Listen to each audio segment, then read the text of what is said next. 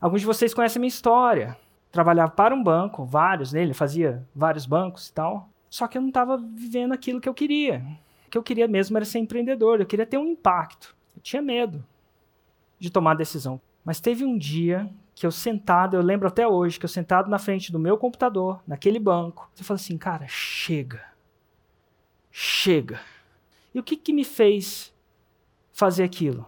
Um medo ainda maior de continuar naquele lugar por muito tempo e não ter a coragem de fazer aquilo que eu devia ter feito. Eu me imaginei no futuro começando com meu filho, falando para ele: filho, segue os seus sonhos. Não tenha medo, acredite em você. E eu fiquei com medo da pergunta: e papai, você acreditou em você? Meu filho podia me chamar de pobre, podia me chamar de fracassado, mas eu nunca queria ouvir do meu filho que eu era um covarde. Então, esse foi o dia do Chega para mim.